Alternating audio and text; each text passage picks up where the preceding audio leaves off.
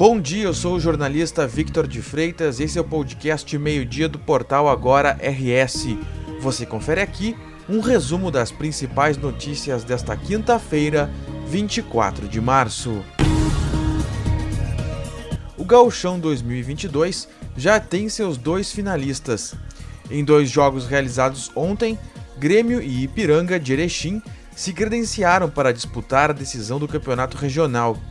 O Grêmio se classificou mesmo tendo perdido o clássico para o Internacional por 1 a 0 na Arena. O tricolor havia vencido o primeiro jogo das semifinais por 3 a 0 no Beira-Rio. O Ipiranga, por sua vez, se classificou em uma partida emocionante contra o Brasil de Pelotas. A equipe de Erechim venceu em casa por 3 a 1 com direito a pênalti defendido no final pelo goleiro Edson. A primeira partida da final ocorre neste sábado, às 4h30 da tarde.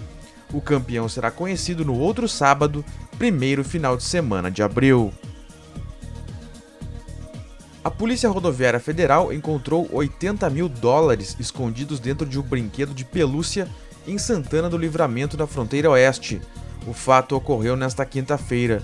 De acordo com a PRF, durante ações de combate ao crime, os policiais rodoviários federais abordaram um Argo com placas de Santa Maria que transitava pela BR-158. Ao vistoriarem o interior do veículo, os agentes encontraram o dinheiro dentro de um brinquedo de pelúcia. O condutor do automóvel era um homem de 50 anos, natural de Santa Maria.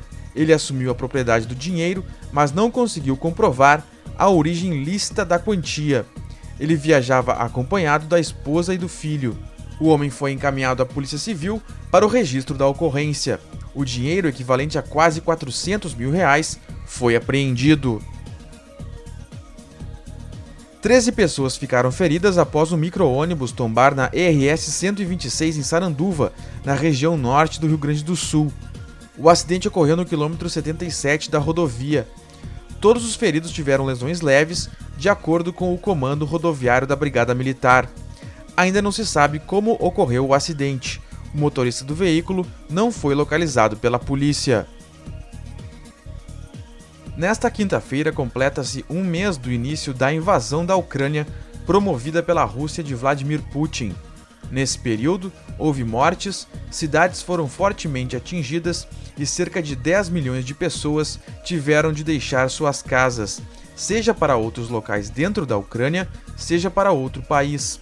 O conflito gerou também uma série de efeitos geopolíticos, entre eles o estabelecimento de diversas sanções políticas e econômicas à Rússia. Outro fenômeno observado foi a escalada no preço do barril de petróleo.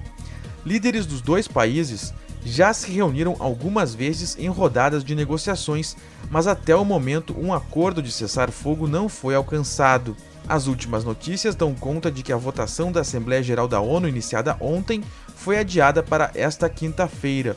O projeto de resolução pede o cessar imediato das hostilidades e a retirada das forças russas da Ucrânia. Além disso, o presidente dos Estados Unidos, Joe Biden, viajou para a Europa nesta quarta-feira com o objetivo de reforçar a unidade do Ocidente e aumentar as sanções contra a Rússia.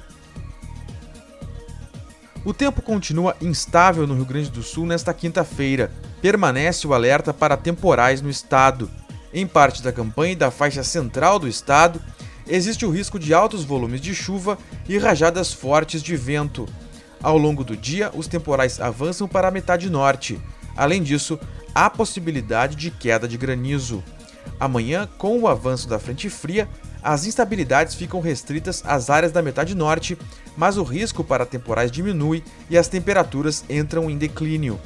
As rajadas de vento seguem soprando de moderada a forte intensidade sobre o estado. A tendência é que o tempo volte a ficar firme no final de semana.